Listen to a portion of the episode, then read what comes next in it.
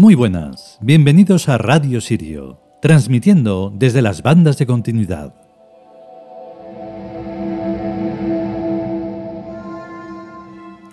Vale, pues llega el turno a un dios que, bueno, como no, llevamos un, orden del todo jerárquico, pues resulta que este es el más importante dentro de lo que son los dioses mayas. Lo que pasa es que, claro, nosotros como hacemos, eh, digamos, lo que es una generalidad dentro de las mitologías, podría pensarse que dentro de la mitología egipcia pues solo hay una capacidad de dioses y ya está, pero son miles de años y por lo tanto habría como distintas regiones, por decirlo así. Y claro, América del Sur, por no hablar de todo el continente, pues tiene mm, como subgrupos dentro de las divinidades. Claro, o sea, mayas, aztecas, incas. Y bueno, nosotros hemos hecho una selección. Bueno, pues Unapku es el más importante dentro de los mayas. Pero para mí es como que tiene la máxima importancia dentro de todo el conjunto de las divinidades americanas, ya sean del sur, del norte o del occidente, o sea, da igual.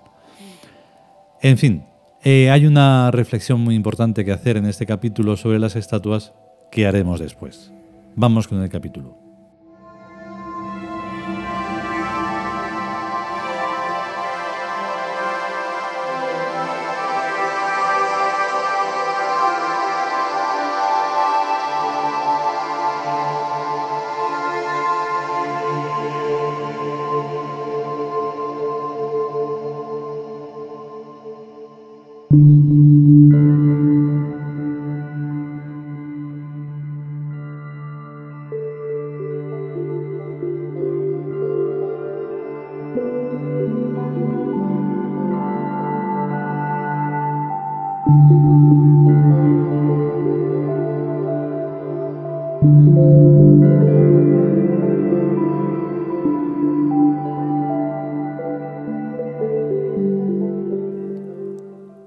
Dioses amerindios.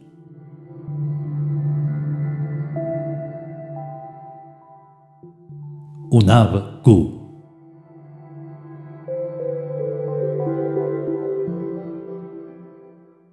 Texto.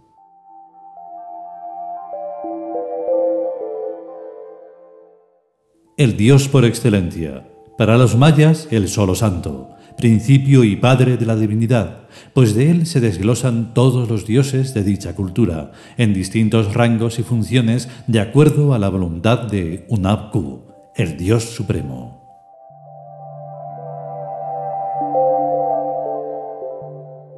Comentario.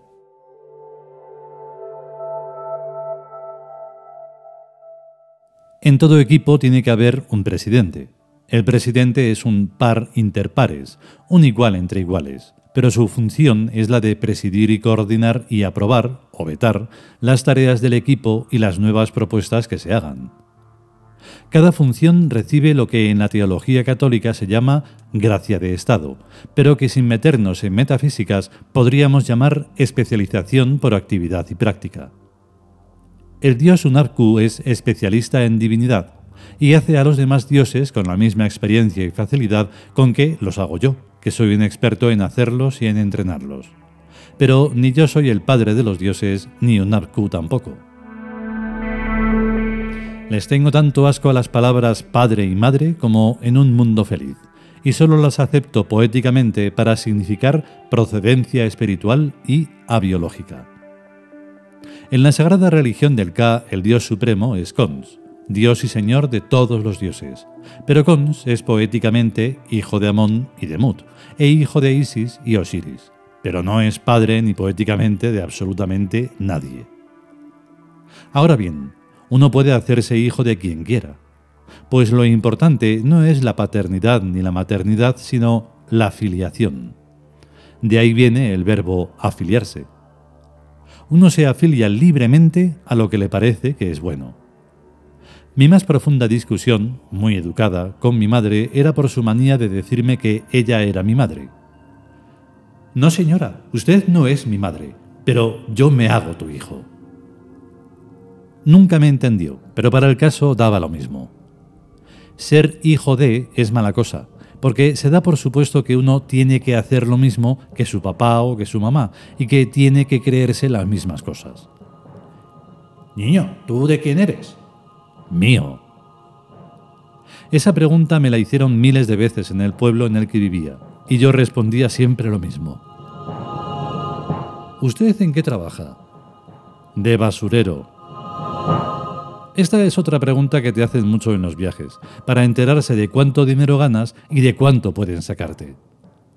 La teología tampoco es inocente, ya que los teologuillos lo que quieren es enterarse de qué Dios es el más importante para poder sacarle más milagros. Seguro que el Dios Unarku no hace ni un solo milagro, pero conviene pedírselos para que sea Él quien ordene al Dios que sea el especialista en el ramo que nos haga los milagros que corresponden a su respectiva función. Otra cosa asquerosa es la adulación a los dioses. Hay que ver lo bueno que eres, lo sabio, lo poderoso, etc. Pero tú crees que soy idiota, tío. Que yo recuerde, hasta ahora no le he dicho a Cons, y menos a los otros dioses y diosas, lo bien que se portan conmigo. Todo lo contrario. Les recuerdo que estoy esperando lo que les pedí de milagroso que me hicieran y que todavía no han hecho. Los dioses están para algo, si no, ¿a cuento de qué les vamos a rendir culto? Y eso lo saben ellos perfectísimamente. Un dios es verdadero si funciona, y es falso si no funciona.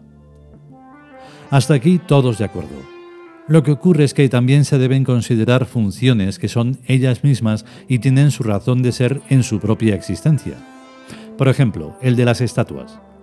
Las estatuas no tienen por qué moverse ni funcionar como un televisor, ni como un teléfono móvil, ni como cualquier otra máquina. Basta con que sean sugerentes y bellas. Igualmente existen funciones divinas que todavía no sabemos para qué sirven, pero que sirven para algo importante y desconocido debemos concederles un margen de confianza. Porque nos conviene tener despierto el sentido de futuro. Pues los funcionamientos requieren su entorno de época y unas determinadas circunstancias para realizarse debidamente a plenitud. Por ejemplo, Tut es el dios y señor de la luna, de la sabiduría, de la magia, de todas las ciencias y demás cosas. Pero en la época en la que estamos viviendo, la Luna es solo el satélite de la Tierra, no una máquina que ya sepamos utilizar. De la sabiduría estamos a inmensa distancia, ya que se trata de sentir el sabor psíquico de todas las cosas, de la magia idem de idem, pues consiste en el neoplástico, y todavía estamos en el paleoplástico. Y de las ciencias es mejor ni hablar, porque hasta que se fusionen en una sola ciencia total y única, no habrá llegado el tiempo de Tut. Esto no obsta para que ya le adoremos. Esto no obsta para que ya le adoremos y le pidamos favores milagrosos, que Tut nos va otorgando en el modo en que es ahora factible percibirlo sensorialmente muy vagamente. Por tanto, lo que arriba se dice de Unabku seguro que es cierto, pero ni antes ni todavía nuestras mentes son capaces de interpretarlo correctamente ni de utilizarlo con sabiduría en la vida práctica. En prácticamente todo yo soy totalmente escéptico, pero creo en el sentido de futuro, o sea, en una capacidad mental de alcanzar conocimientos y praxis que tardarán siglos en poder ser asimilados y utilizados por la generalidad del personal. Tener sentido de futuro no tiene ningún mérito, pues basta con retrotraerse a tiempos pasados para darse cuenta de lo que cambia el rostro del mundo en 100 años o en 1000 años. Dentro de 100 años el mundo no será como es ahora. Y dentro de mil años hay que tener sentido de futuro para prever cómo son las cosas y actuar desde ya en consecuencia por simple razón de supervivencia.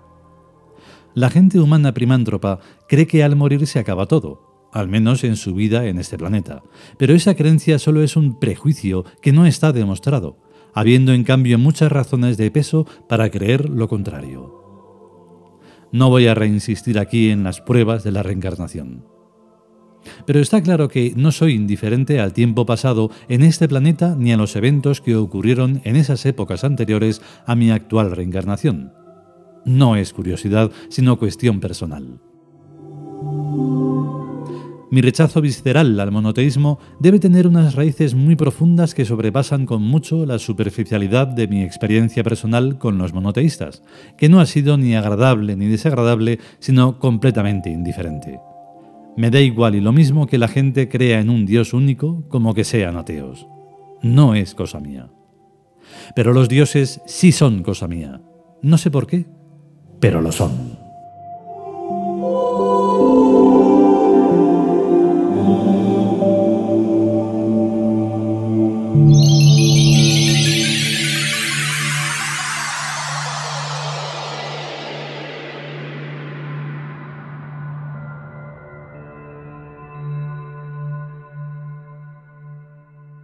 Y hasta aquí el capítulo dedicado a UNAPQ.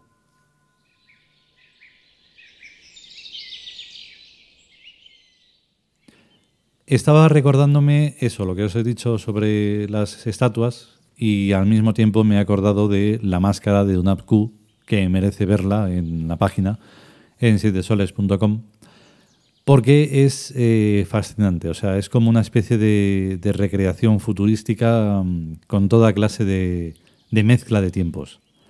El caso es que sí que es curioso lo de las estatuas porque no es lo mismo que haya una estatua en una estancia, aunque sea tu casa, o en el palacio que residas, a que mm, no esté. O sea, hay muchísima diferencia y su función, esa función de belleza y de, algo placentero, pues modifica mucho eh, tanto la sensibilidad como el sentir como el todo. Entonces sí que esa función es también del futuro, porque eh, no solo es qué bonito es y ya está, sino que esa estatua, si encima tiene un significado y un significante, pues entonces está haciendo una, una interrelación con las personas que viven ahí que es algo formidable. Claro, esto pues tendrá, tendría su estudio y no sé qué, pero no, es una cosa tan sencilla como eso. Mm, encima de mi cabeza está el busto de Beethoven y no sería lo mismo que no estuviera ahí. Y a mi izquierda atrás está Marte. Y cuando bajo, pues está Amón. Y entonces me refiero, todo eso eh, implica una, una mm, interrelación importantísima. Así que sí, es mucho más que una televisión o que cualquier otro aparato electrónico. Si podemos y sobre todo si queremos, volveremos con un capítulo nuevo de la mitología amerindia. A estar bien. Hasta luego.